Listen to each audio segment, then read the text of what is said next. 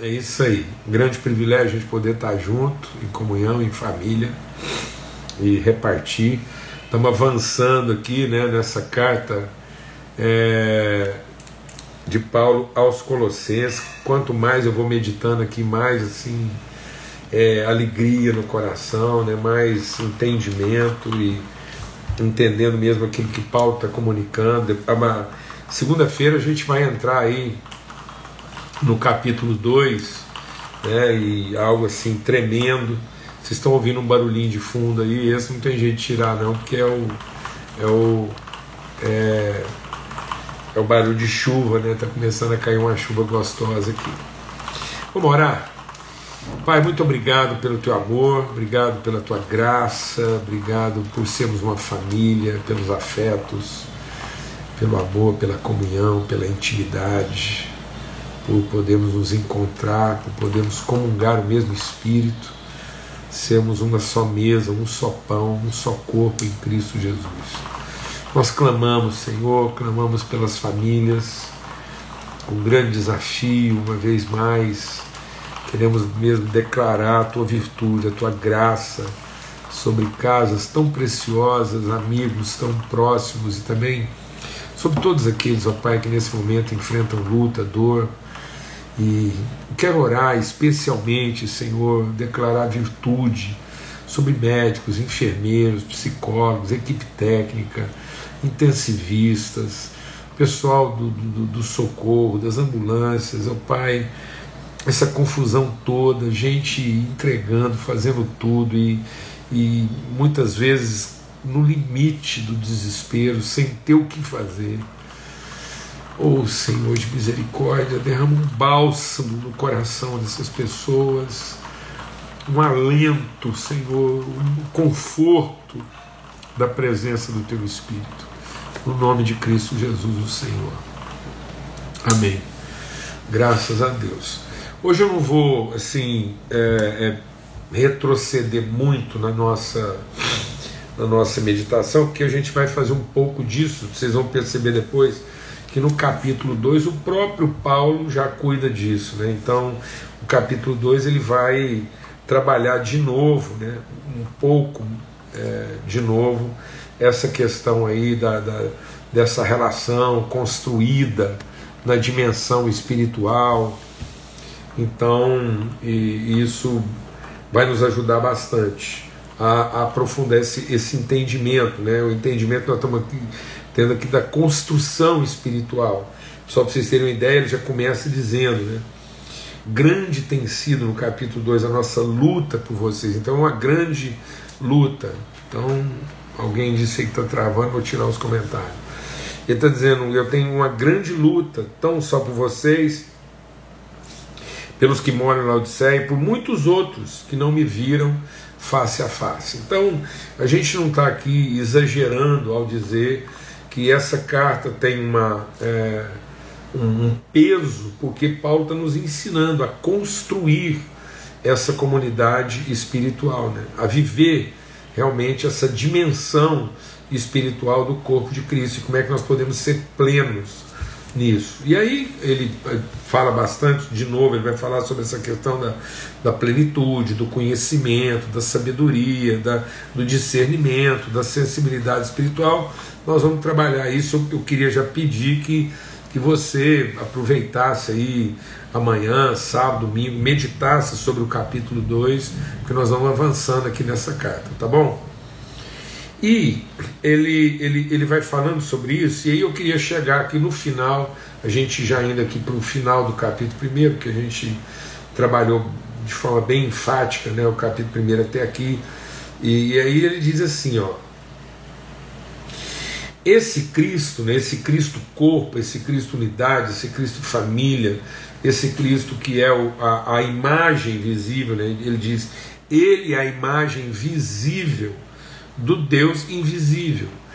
Amados, medita nisso. Né? Nós, nós não somos chamados para ser a imagem da divindade, nós somos chamados para ser a imagem da paternidade. Sem Cristo, a divindade era visível. Com Cristo, a paternidade se tornou visível. Então, a paternidade era invisível, né? a comunhão era invisível, a, a devoção era visível, mas a glória era invisível. Então Deus poderia ser louvado no seu poder, mas não poderia ser conhecido, comungado na sua glória. E agora, esses invisíveis de Deus, então por isso que a gente está enfatizando aqui que lá em Gênesis eu tenho o visível do visível. Aqui, a partir do Evangelho de João, a revelação de Cristo, nós temos a Gênesis, a revelação daquilo que é o visível do invisível. E isso diz respeito a nós. O que é a nossa vida? E muitas vezes nós estamos, nós estamos deixa Deus ministrar o nosso coração. Muitas vezes nós estamos trabalhando uma certa obviedade religiosa, em vez de trabalhar o subjetivo espiritual. Então nós temos que ter mais intencionalmente espirituais naquilo que são os aspectos não visíveis, subjetivos, o amor, o afeto, né, a perseverança, a longanimidade. Esse é o visível que Deus queria tornar patente. Quando Deus está falando de fazer o homem que seja a imagem, a imagem do que? Do visível dele? Não, isso já estava feito. Antes da criação do homem, aquilo que de Deus se podia conhecer estava lá visível.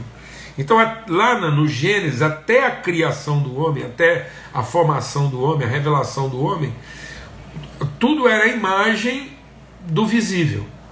Mas agora Deus falou assim: agora vamos fazer uma imagem que seja a imagem da semelhança, daqueles aspectos, daquelas características invisíveis do subjetivo de Deus. Então é isso que nós somos. Então nós não podemos continuar desenvolvendo uma, uma religiosidade evangélica. Porque muitas vezes, assim, é, nós, como comunidade, como povo, cristão, a gente está se diferenciando das outras é, religiões apenas na retórica.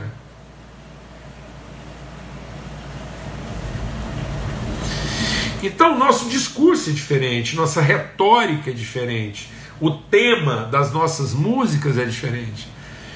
Mas o rito, a proposta, a intencionalidade, a troca, é, é o que todo mundo está fazendo nas outras religiões: é oferecer um holocausto, ver se a fumaça incomoda o nariz da divindade e ele faz chover do céu alguma bênção.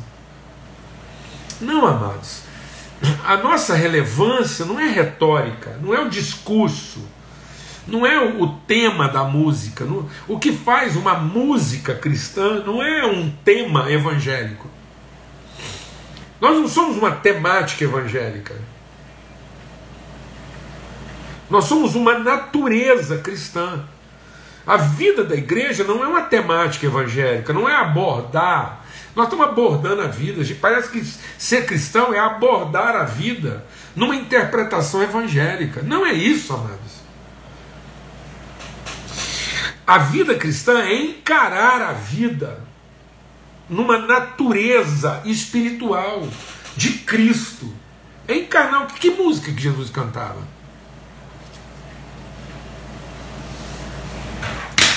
Quanto tempo durava o culto dele? E aí? Por que, que ele não deixou uma liturgia pronta? Se isso é tão relevante, por que, que ele não deixou lá um,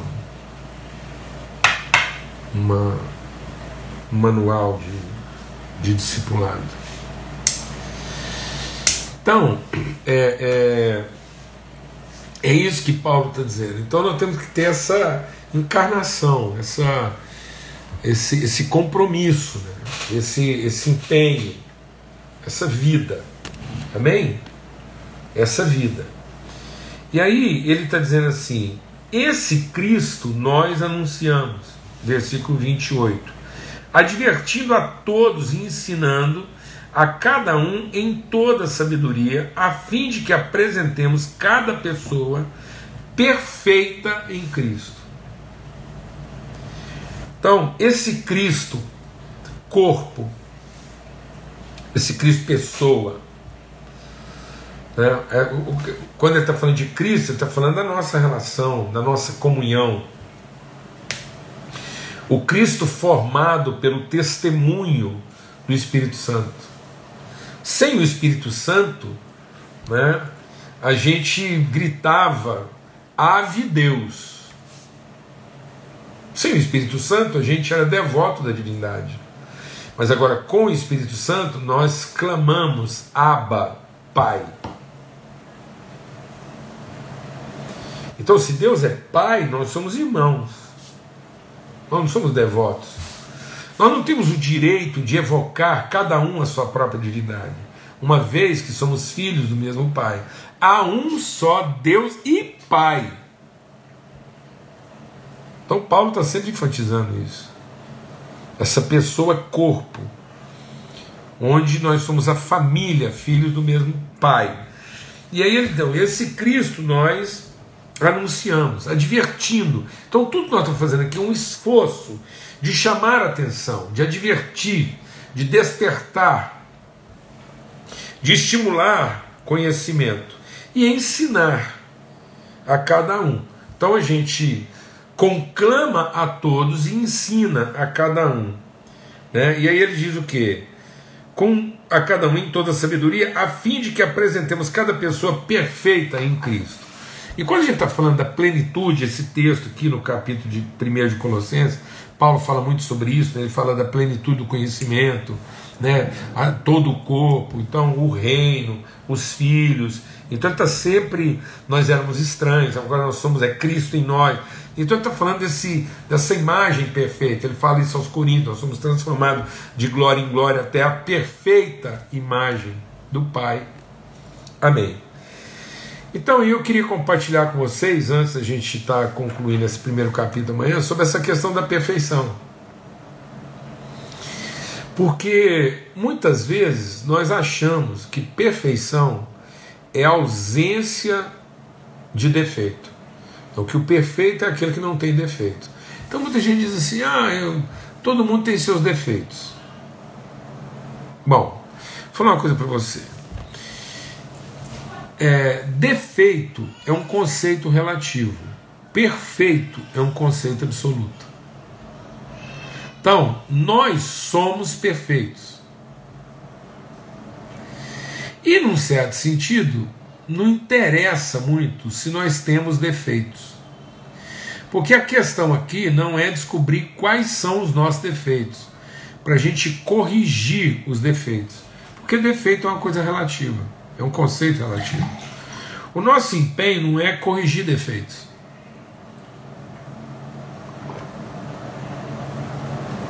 Porque mesmo as pessoas perfeitas vão ter defeitos. Então, ser perfeito não é não ter defeito. Eu vou explicar isso melhor. Por exemplo, Jesus é o perfeito, ele é a perfeita imagem de Deus. No entanto, para muita gente, ele tinha defeitos. Então, a palavra de Deus diz em Isaías que nós olhamos para ele e não vimos nele beleza que nos agradasse. Então Jesus não atendia o nosso padrão estético. O que quer dizer isso? Quer dizer que para muitos de nós, se não para todos nós, Jesus, dentro daquilo que são nossos padrões estéticos, ele tinha defeito. Então, para os fariseus, Jesus tinha defeito.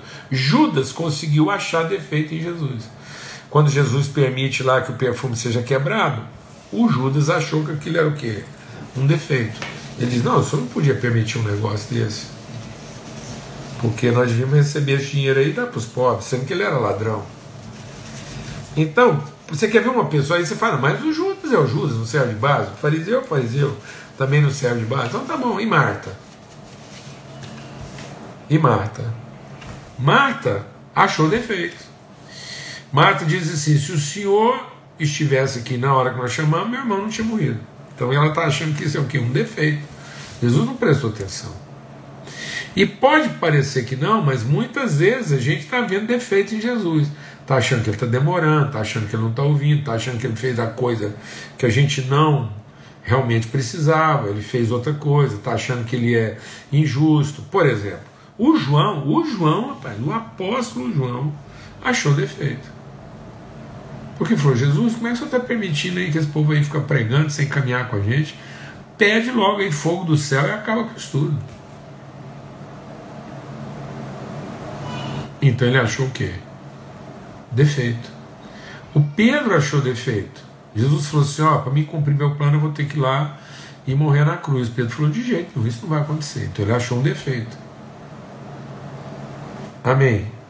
Então, se você for ficar tentando procurar defeitos, para corrigir defeitos, as pessoas perfeitas têm defeitos, porque isso é relativo. Então não confunda uma imperfeição, deixe Deus ministrar o nosso coração aqui essa noite. Não confunda uma imperfeição com um defeito. Então Paulo escrevendo aos Filipenses, ele diz assim: "Não que eu já tenha alcançado a perfeição". E estou dizendo o seguinte: uma vez que eu sou imperfeito, mas aí depois ele diz: portanto, todos nós que já somos perfeitos. Então, Paulo está dizendo que a perfeição é uma plenitude de consciência. O que, que é a perfeição? A perfeição é a pessoa cheia. Por que, que ele é imperfeito? Porque ele está em fase de desenvolvimento. Então todos nós em Cristo nós já somos o que? Perfeitos. Agora o que, que muitas vezes me impede de entender a minha perfeição? É porque eu estou confundindo isso. Eu estou achando que porque eu sou imperfeito, eu não sou perfeito. Não, é exatamente porque nós somos imperfeitos, e isso não está falando de defeito. O que, que é um defeito? Defeito é uma falha é uma carência. Carência é um defeito. É um buraco, é uma lacuna, é um vazio. Então, enquanto eu estou permitindo carências, isso é um defeito, porque isso cria um vazio, isso cria uma lacuna, isso cria um, um colapso de identidade. Amém? Então, um defeito real compromete uma imperfeição constrange. Então, por exemplo, Jesus, enquanto era criança, ele crescia. Ora, se ele crescia, porque Jesus, como criança, era, in, era um adulto em fase de aperfeiçoamento. No entanto, Jesus era um adulto imperfeito, porque ele estava em fase de aperfeiçoamento, ele estava criando, mas Jesus não tinha defeitos, apesar de muita gente achar defeito nele. Isso é para que você se liberte. De ficar avalizando e avaliando e as pessoas em cima de defeitos e não defeitos, porque isso é relativo. E a gente comece a tratar nós mesmos e os outros na perspectiva de que todos somos perfeitos. Então eu tenho que tratar as pessoas a partir das suas perfeições e tratar a mim mesmo a partir da minha perfeição. Por isso que Paulo está dizendo aqui: por que, que ele pode se esforçar? Por que, que ele não desanima? Por que, que ele não retrocede? Por que, que ele não recua? Ele diz assim: eu não recuo, eu estou me empenhando para apresentar cada pessoa perfeita em Cristo.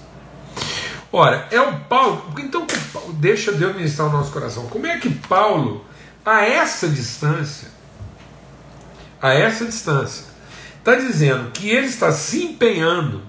Como é que eu posso, a essa distância, ter certeza que o nosso esforço aqui vai apresentar as pessoas de forma perfeita se eu não conheço os seus defeitos.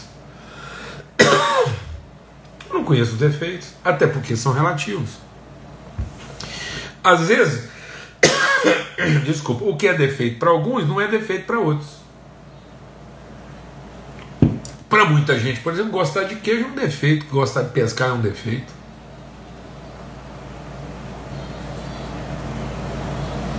E aí? Não estou brincando, não. Então, ter amizade com certas pessoas é um defeito.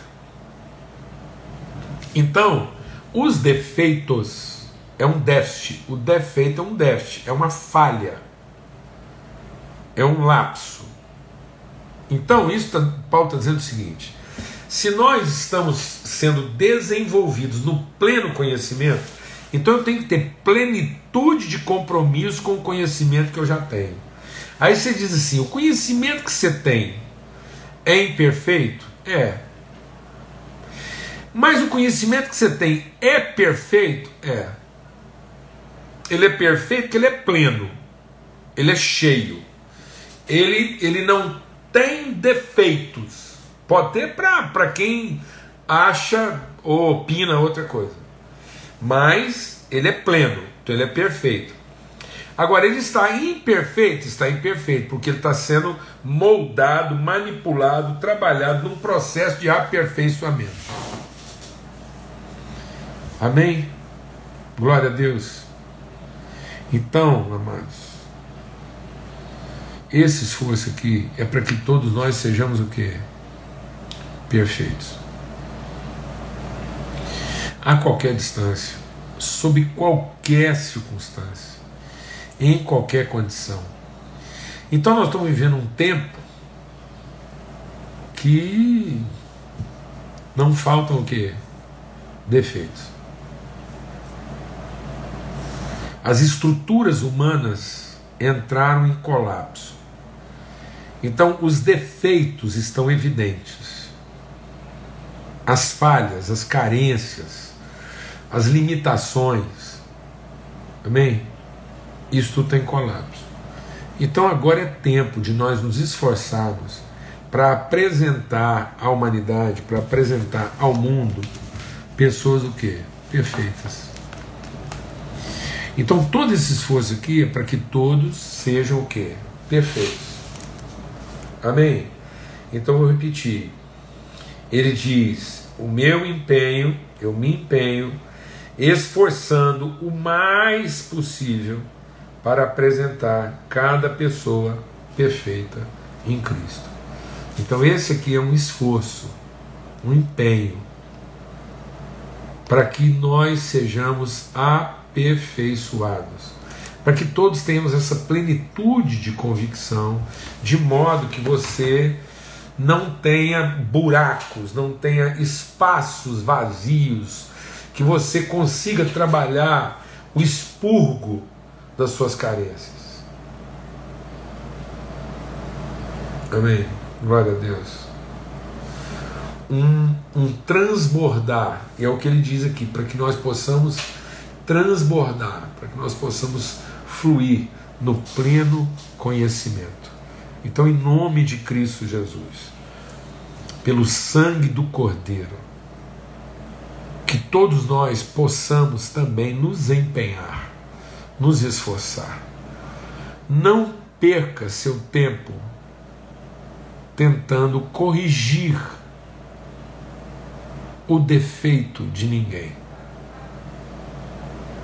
Mas empenhe-se, empenhe-se para ajudar, para tornar todos perfeitos. Não estresse, não sofra por conta do defeito de ninguém. Não perca seu tempo.